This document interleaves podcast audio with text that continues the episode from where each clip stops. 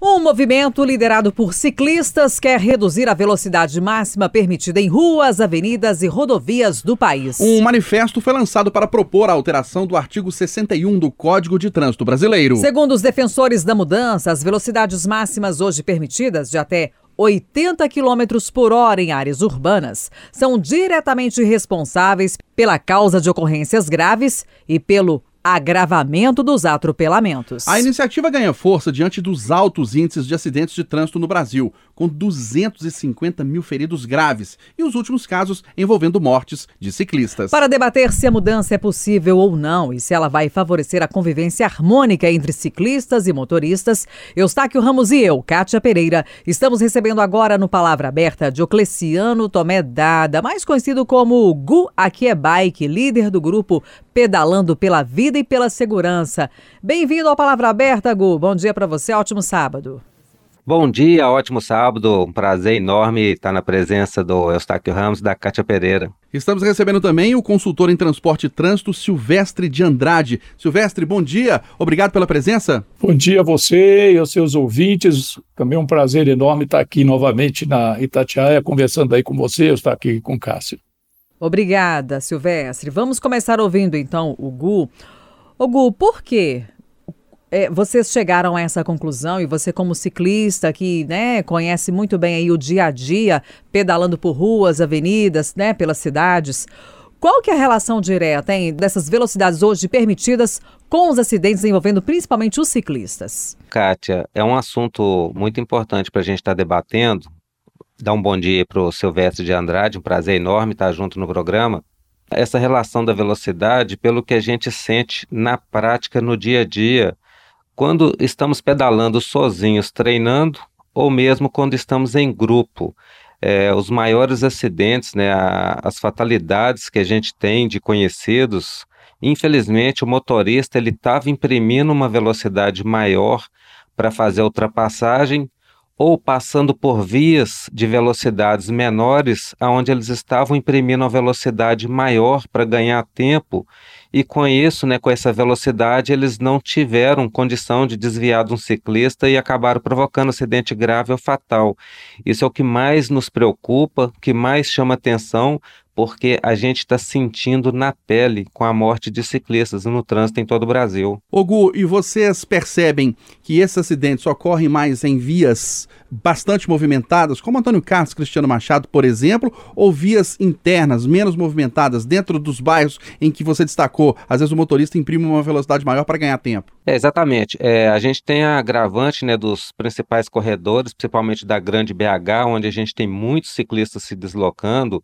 Cristiano Machado Pedro I, Antônio Carlos, é, esses corredores, é, os motoristas imprimem a velocidade acima até da permitida, porque eles já estão viciados onde tem os radares de velocidade e com isso eles imprimem essa alta velocidade. Quando a gente vem para os bairros, eu tenho alertado muitos ciclistas pela, pela quantidade de acidentes que acontecem nos cruzamentos.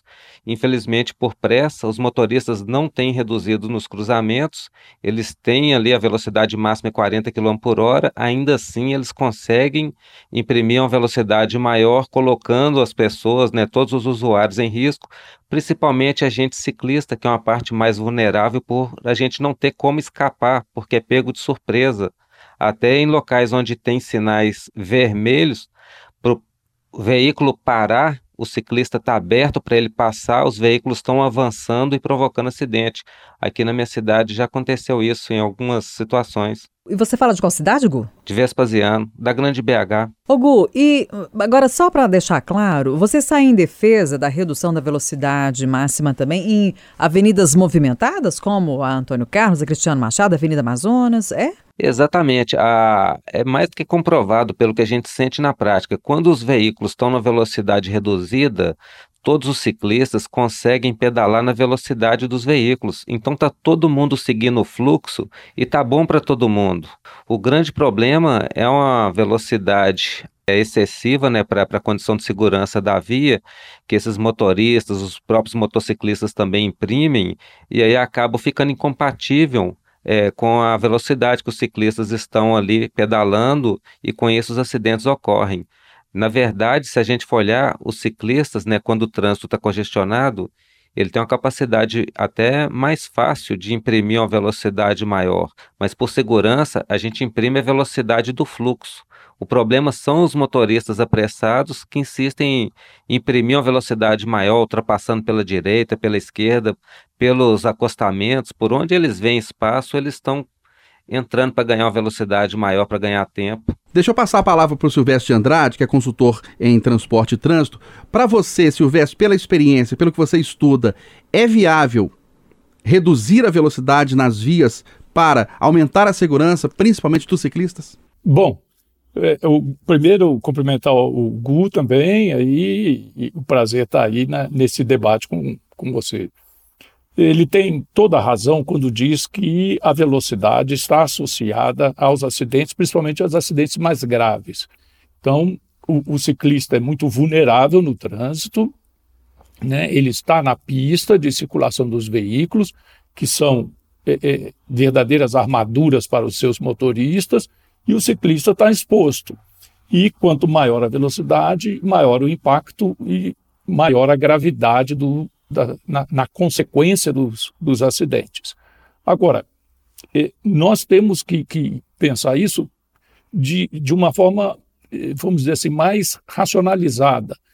Eh, não adianta a gente diminuir as velocidades do código quando ele mesmo lembra que muitas vezes o que acontece é que hoje já imprimem velocidades maiores do que aquela regulamentada para via.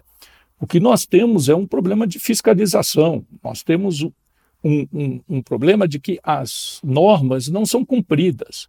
Então, onde se precisa de baixar a velocidade, os órgãos de trânsito responsáveis pela via, eles têm toda a autonomia para reduzir, inclusive, aqueles valores estimados do código. O código não é uma, uma norma geral. Ele é, é simplesmente uma determinação em termos de, de limite superior. Mas você pode reduzir a velocidade e, eventualmente, até aumentar se quiser, mas essa limitação é dada pelos órgãos de trânsito que são responsáveis pela administração da via, seja a via urbana, que é as prefeituras, seja em rodovias, que são o Estado ou o governo federal. Ô Silvestre, mas é possível dar certo a convivência entre ciclistas e demais motoristas nas, nas avenidas movimentadas, por exemplo, um ciclista subindo e descendo a Amazonas, a Cristiano Machado, Antônio Carlos? Olha, é uma convivência extremamente perigosa, principalmente para o motorista.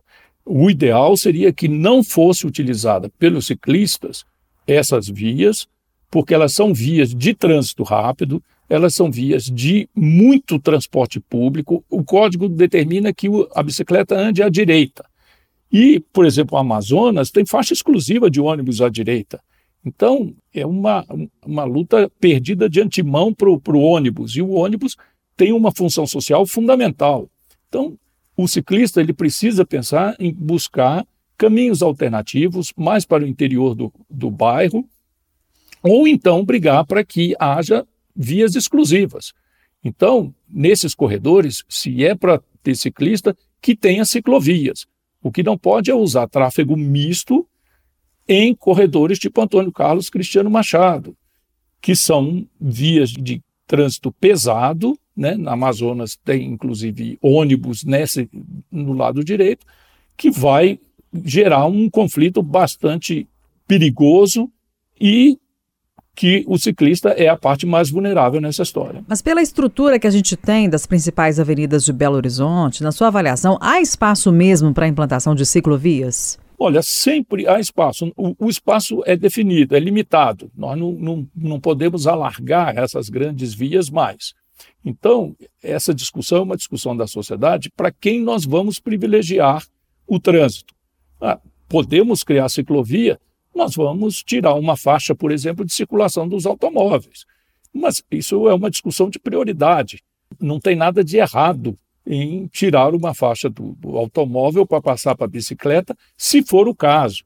Agora, se nós temos caminhos mais seguros, alternativos, podemos usar esses caminhos alternativos mais seguros. Então, precisamos sinalizar esses caminhos com ciclovia ou ciclofaixa, ou até mesmo uma sinalização de ciclorotas, e estabelecer esses caminhos mais seguros para os ciclistas, em detrimento de grandes avenidas com movimentos muito grandes, fluxos intensos e, e altos de veículos automotores. Antes de voltar a palavra para o Gu aqui a bike, só mais uma pergunta para você, Silvestre. Você falou de fiscalização e a gente lembra também de educação do motorista de carro de passeio, de caminhão, de ônibus, enfim.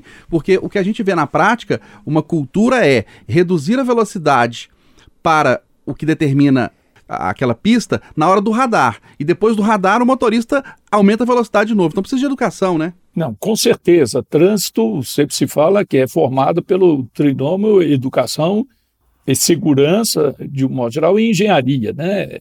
Enforcement em inglês, os três S, de, que não é só a segurança, é toda a parte legal, né? Então, vem aí o código, vem a fiscalização de trânsito, vem a justiça. Se a gente trabalhar só do lado da engenharia não trabalhar os outros dois lados, a educação e o policiamento e, e a fiscalização, fica deficiente. Então, a educação é fundamental, infelizmente, a nossa educação de trânsito é muito falha, ainda é muito restrita, nós temos muito que avançar nessa área, e a fiscalização também é muito falha, é restrita, e nós temos muito que avançar nela. Gui, qual é a sua avaliação sobre essa fiscalização, hein, do cumprimento das leis de trânsito, principalmente por parte dos motoristas, quando envolve esse contexto de alta velocidade e ciclistas? Ô, Kátia, infelizmente, né, a, a gente vê uma precariedade né, no cumprimento dessa fiscalização. Eu moro em Vespasiano, mas com frequência eu estou pedalando em Belo Horizonte, na Grande BH, e eu pedalo em várias cidades, motivando ciclistas a pedalarem com segurança. E no meu deslocamento de Vespasiano para Belo Horizonte, tanto eu passo pela Pedro I e Antônio Carlos e Cristiano Machado, o meu deslocamento nesses 32 quilômetros de bicicleta é mais rápido do que o meu deslocamento quando eu vou de veículo próprio de carro.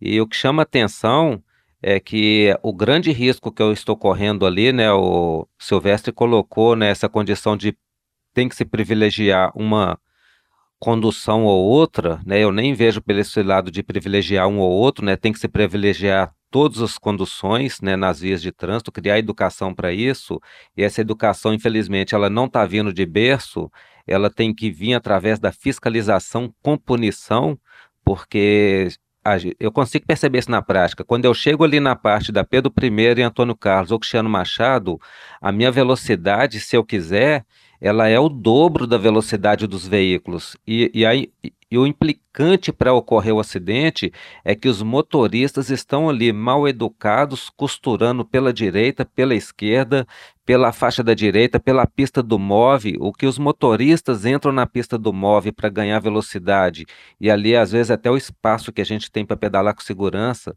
porque passa um MOVE ou outro e não há fiscalização alguma, ou seja, os motoristas estão imprimindo velocidade acima da permitida ou uma velocidade incompatível para a segurança naquele momento, porque eles têm certeza que não tem fiscalização. Ô Gu, você para se deslocar de Vespasiano até Belo Horizonte, você teria um, ca um caminho alternativo para evitar a Pedro I e a Cristiano Machado? Oh, muito difícil, né? Eu teria que estar tá dando voltas, passando por dentro dos bairros, isso pode ocorrer, é, demandaria um tempo muito maior e também um desgaste físico maior, porque normalmente a gente pegaria subidas e descidas. Mas a maior agravante nessa condição de se deslocar por entre os bairros são os cruzamentos. A gente corre muito mais riscos nos cruzamentos do que no cantinho da direita nas vias. Se eu estiver pedalando ali na Cristiano Machado, Antônio Carlos, Pedro I, MG10, no cantinho direito da via, e os motoristas fossem educados para respeitar, a gente não teria acidente algum. Essa é uma grande verdade. Falta esse respeito ao ciclista que está ali na via, entender que o ciclista está ali, ele tem todo o direito de estar tá ali como qualquer outro usuário. Está faltando isso por parte da sociedade. E o, pra, na sua avaliação, né, fazendo uma autocrítica de vocês que mexem com pedal, vocês, ou os ciclistas, eles tomam cuidado para evitar os acidentes, sinalizando bem a bicicleta, andando onde tem que andar, onde tem ciclovia, onde tem, onde tem ciclovia, eles andam pela ciclovia. Porque tem que ter essa harmonia entre o carro de passeio e o ciclista também respeitar as leis de trânsito. Oi, Eustáquio, eu brigo bastante com muitos ciclistas, com muitos grupos de ciclistas. Infelizmente, a gente tem muito ciclista que pedala errado, tem grupos de ciclistas que passam direto no cruzamento, nas vias de acesso, que é um grande risco que a gente corre quando a gente está pedalando aí nas nossas rodovias. Então, infelizmente, a gente tem muito ciclista que pedala à noite sem sinalização nenhuma, com roupa escura.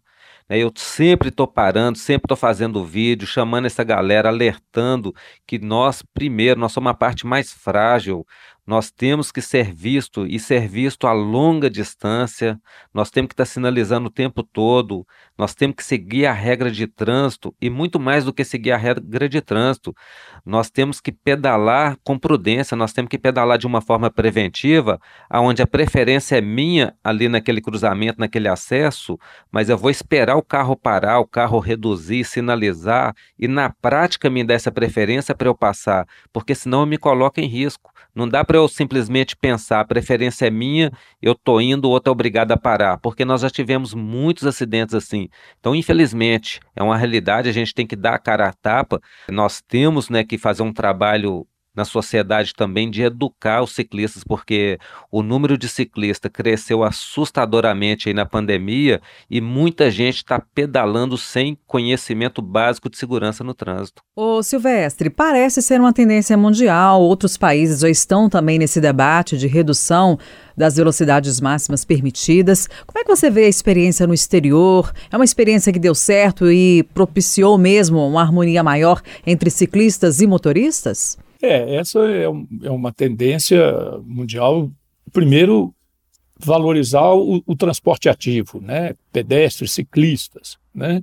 Segundo, diminuir o peso do, do transporte individual na matriz de deslocamento das cidades. Então, você diminuir a velocidade, fazer restrição de acesso a alguns locais, eh, pedágios em área central, por exemplo, pedágio urbano, então, existem movimentos nesse sentido no mundo todo, tudo voltado para um transporte, vamos dizer, mais humano, uma mobilidade mais humana, uma mobilidade com menos acidentes, com menos conflitos, com mais qualidade de vida, menos impactos no ambiente. Tudo isso vem evoluindo e, e, e eu acho que tem uma perspectiva de uma evolução ainda mais intensa para o futuro.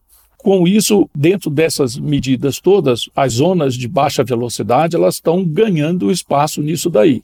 Mas como eu falei, é assim, são os gestores do sistema viário quem tem que fazer isso. Aqui já foi testado a zona 30, né, em Belo Horizonte, tem alguns locais aí na, na área central aqui que tem é, é, velocidades limites de 30 km por hora.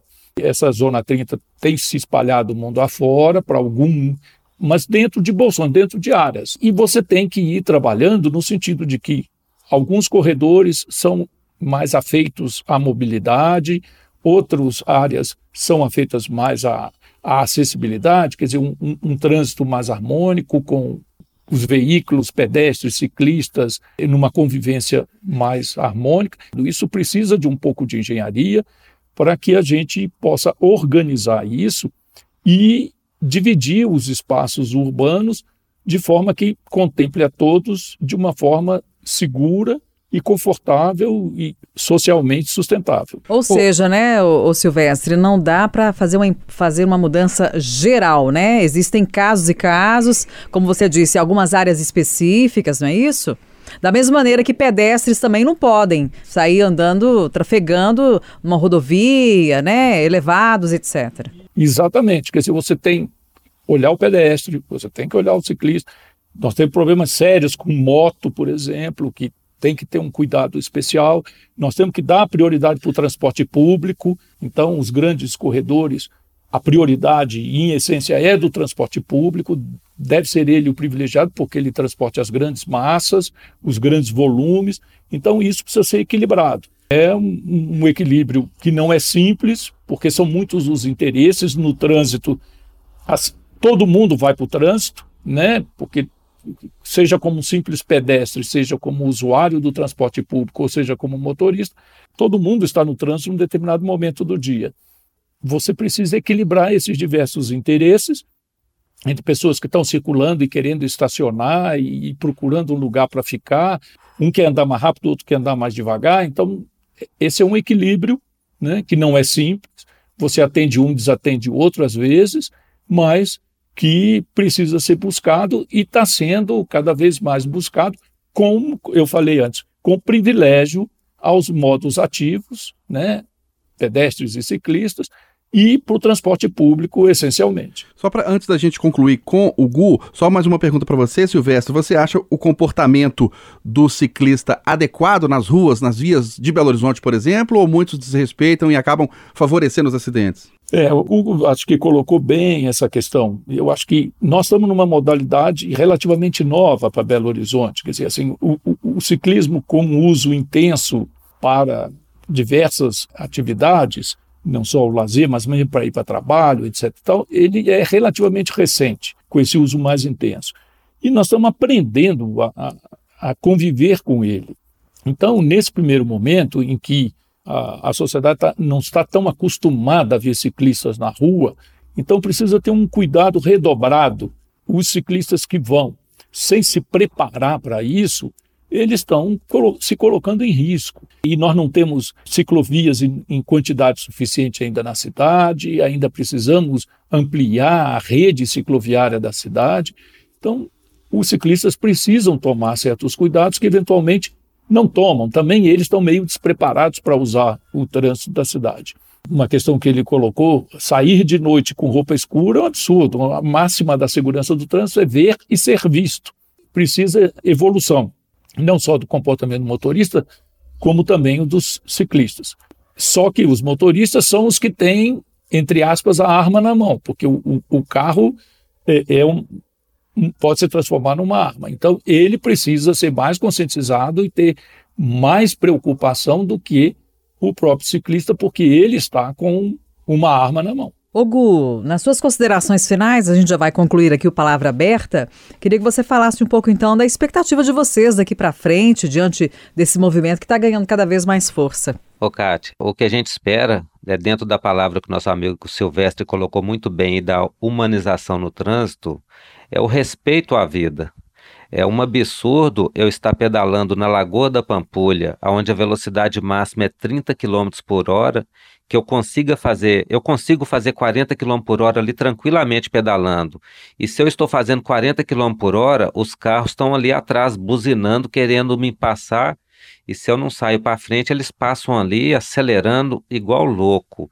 Então, tudo que a gente espera é que tenha fiscalização, porque quando tem fiscalização lá, a velocidade máxima é 30 km por hora, os veículos estão andando a 20. Eles não chegam nem a 30, que é a máxima. Eu já vi isso algumas vezes na prática. Então, eu deixo né, para todos os ciclistas que respeitem as sinalizações de trânsito, respeitem as leis de trânsito, que façam a sua pedalada com prevenção, que não confiem que todo motorista vai parar num cruzamento, que não confie que o motorista vai desviar, então, que o ciclista, que é uma das partes mais frágeis no trânsito, que eles pedalem de forma preventiva, que usem roupas para serem vistos, que usem sinalizações, que não se sintam cafonas e que ao pedalar pelas estradas estejam no cantinho dos acostamentos, que não façam como muitos ciclistas que estão pedalando nas BRs aí no meio da pista, que está arriscando a vida sim, o Silvestre colocou, né? O ciclista aumenta muito o risco da vida dele. Então, a gente espera dos órgãos de trânsito aí fiscalização, que através da fiscalização e da punição dos infratores, eu acredito que a gente vai começar a educar as pessoas que estão nas vias de trânsito e quem sabe no futuro a gente tem um trânsito humanizado. Né? As pessoas que estão aí sempre acompanhando Aqui é Bike, né? quem não conhece, procurei no Instagram, me acha fácil, arroba aqui é bike.mg, aqui é bike com K. A gente está numa luta constante aí, com pedalando pela vida e pela segurança em busca de educação e respeito no trânsito. Infelizmente, estamos caminhando a passos de tartaruga porque os órgãos governamentais não nos ajudam. Precisamos muito dessa ajuda para a gente chegar a essa humanização que é tão sonhada por todos nós. Nós debatemos no Palavra Aberta de hoje a viabilidade de se reduzir a velocidade máxima permitida em ruas, avenidas e rodovias do país para aumentar a segurança, principalmente de ciclistas. Recebemos Diocleciano Tomé Dada, que é mais conhecido como Gu Aqui é Bike, líder do grupo Pedalando pela Vida e pela Segurança. Gu, obrigado pela sua presença, um ótimo dia. Muito obrigado, um abração aí para o Silvestre de Andrade, um abração para Kátia Pereira e mais uma vez obrigado Eustáquio Ramos. Um abraço, Gu. E agradecemos também pela presença ao consultor em transporte e trânsito, Silvestre de Andrade. Obrigada pela sua contribuição aqui nesse debate, Silvestre. Bom dia, ótimo sábado. Bom dia para vocês, um ótimo sábado para todos. Foi um prazer estar aqui com vocês e o Gu do Aqui Bike nesse encontro bastante proveitoso. Nós é que agradecemos. Lembrando a você, ouvinte internauta da Itatiaia, que o Palavra Aberta, se você perdeu algum trecho ou quer ouvir a qualquer momento, pode acessar as nossas plataformas de áudio, as nossas plataformas de streaming, principalmente o Spotify.